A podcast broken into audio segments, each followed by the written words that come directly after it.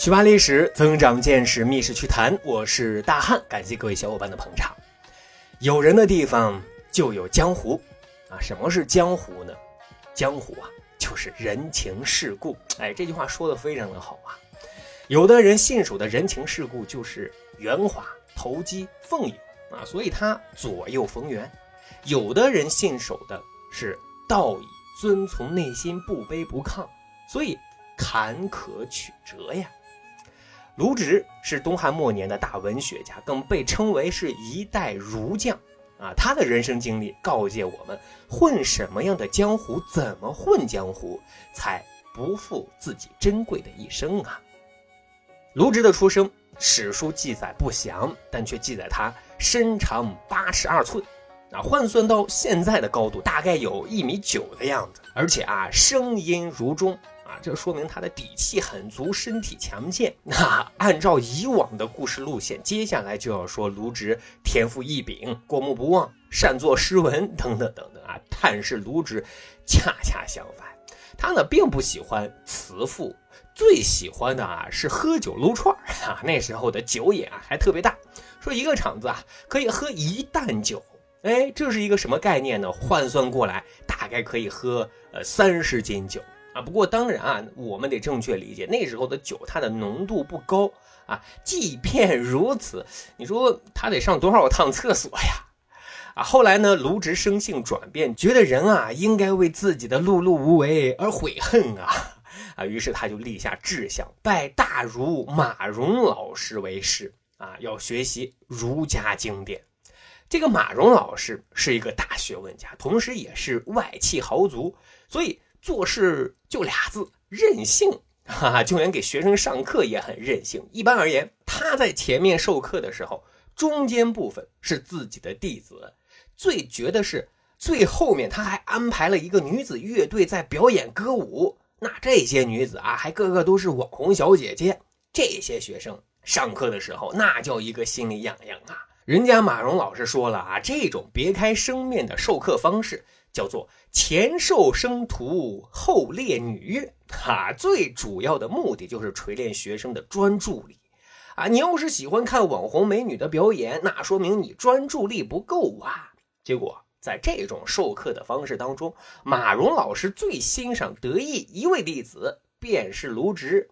马蓉老师说了，卢植上课期间从来没有回头看过一次网红小姐姐，啊，所以。在马蓉老师这里啊，卢植算是定下了心性，博览群书，而且是学有所成，博古通今啊。学成之后，他就返回家乡啊，自己创办了一所学校，也成了为人师表。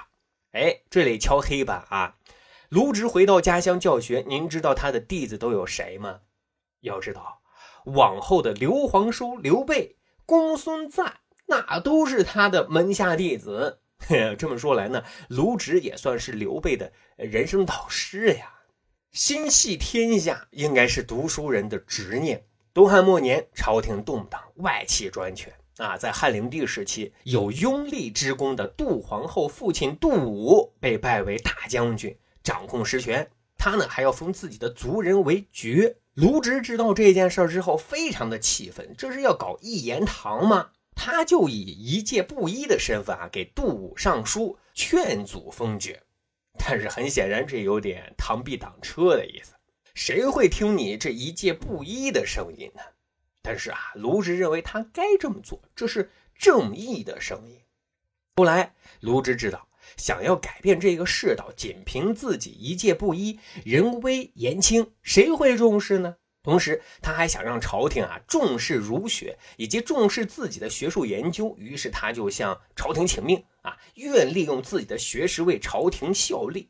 很快呢，卢植被征召为博士啊，这个之前咱们讲过，是一个学官，从此就正式踏入到仕途的生涯里头了。此后呢，卢植就有机会组织和参与国家层面的文化典籍整理工作，而这呢，也就奠定了他在。文学创作和历史贡献方面的地位了。另外呢，卢植也是整个文坛啊能文能武的奇才，因为史料记载他的军事功绩甚至还要多于他的文学功绩啊，比如说在学官的位置上，他干得好好的，因为朝廷就发现卢植不仅能文，还能武，是文武全才。在西平四年的时候，扬州九将军蛮族叛乱，卢植啊就被拜为九江郡太守，前去平定叛乱。结果呢，卢植到了之后啊，不费吹灰之力就平定了叛乱。还有在汉灵帝光和七年的二月，张角发动起义，史称黄巾之乱。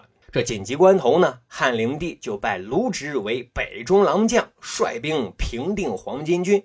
在这场战役当中啊，武直充分发挥自己在军事方面的才能，连战连胜，逼得张角的黄巾军啊退守到了广宗县死守。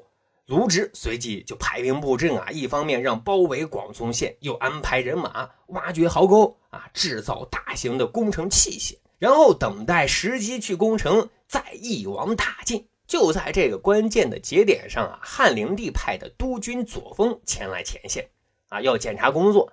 因为左峰本来就是一个作风不正的小人，就爱占那些小便宜，所以左峰来到前线的时候，有人还提醒卢植啊，说打点打点，公关公关，拿些钱财银两堵住那小人的嘴，以备无患。他耿直的卢植怎么可能去做这些公关呢？结果呢，就是因为没有等到有利时机，所以卢植一直按兵不动。左峰据此就给汉灵帝进谗言说，广宗县城啊很容易攻破的。他卢植按兵不动，难道他是想让老天来诛杀张角吗？汉灵帝一听这话，很是生气啊！你卢植是几个意思？就直接下令免去卢植的职务，用囚车押回京城，减死罪一等。啊，这对卢植来讲简直是霹雳呀，但又无可奈何。不过好在后来汉灵帝安排董卓去平定黄巾军，董卓还给战败了。接替董卓再战的黄埔松，最后是战胜了黄巾军。而黄埔松啊，很够意思，他把功劳推给卢植啊，说是卢植前期的功劳才确保了此番的胜利，这才使得卢植啊得以官复原职。但是随着汉灵帝的去世，朝廷的政坛就更加混乱了。大将军何进新把持朝政啊，他听从袁绍等人的建议，把远在边境的董卓招进宫来，去摆平宦官势力。但是请神容易送神难，卢植是深知这个道理的，他是坚决反对，就劝谏何进，但是何进人家根本不理会呀。后来没等何进等到董卓来，宦官集团先下手为强，干掉了何进。啊！等董卓进京，大开杀戒，宦官集团又被干掉了。董卓不费吹灰之力，喜得大权啊！啊，于是他就开始盘算着啊，要废除汉灵帝的儿子少帝刘辩，拥立提剑木偶刘协为帝呀，这就是汉献帝。这样呢，他就更容易去操控政权。当时啊，董卓召集文武百官商讨此事，迫于淫威，竟没有人敢直言。就在这个时候，卢植他站了出来，他坚决反对。然后是一顿输出啊，这把董卓气得眼睛都绿了，直接命人要砍了卢植的脑袋啊！多亏有人劝阻，说卢植是海内大儒啊，世人之望，如今若杀他，天下人都会震惊失望的啊！董卓一听这后果，这才作罢。但是为了泄恨，他把卢植啊所有的官职一撸到底。卢植呢，因为深知董卓的秉性，怕留在京城夜长梦多，所以回家之后就赶紧打报告，说自己要回老家。报到董卓这儿的时候呢，董卓早上都批准同意了，可晚上咂摸这件事就觉得卢植这个人啊，也许日后是会威胁到自己的，就改变了主意，要杀人灭口！多亏啊，卢植早早从小路逃跑了，董卓派人追杀不及，这才侥幸。保有性命啊！说回到老家的卢植啊，从此就隐居山林，不问世事，专心啊潜心著述啊，最终是寿终正寝。各位啊，咱回顾卢植的一生，他入世混社会，想的是去实现理想跟抱负，可是发现坚持自我很难，很容易遭受各方的暗箭，甚至是有性命之忧的。于是，他也选择过妥协，比如说何进操控政权，董卓操控政权，他没有去抗衡，因为抗衡只有死路一条，所以他选择隐忍。隐忍也是成年人生存的基本技能啊。但是内心纯真正直的人，在大是大非面前是不能稀里糊涂的，就像董卓要废掉汉灵帝的儿子少帝刘辩一样，这是大中大奸的问题啊！别人可以忍，我卢植不能忍，于是他又站了出来反对。枪打出头鸟啊，卢植啊又被上了一课，这让卢植更明白江湖险恶，迂回也是一种混社会的态度。所以，卢植从小路逃跑，躲避董卓的追杀之后，他就过上自己想要的生活。其实，卢植混社会的过程给我们的经验就是：成年人的生存必杀技就是隐忍，同时迂回也是人生的哲学呀。真扛不过去的时候，就放自己一马吧，因为来日方长啊。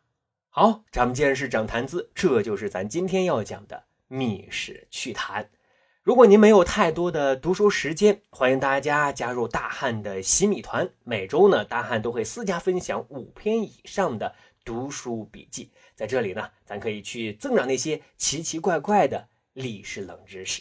加入的方式呢也很简单，点击密室趣谈的主页面，在上方寻找加入洗米团就 OK 了。感谢各位小伙伴的捧场，咱下期节目再会。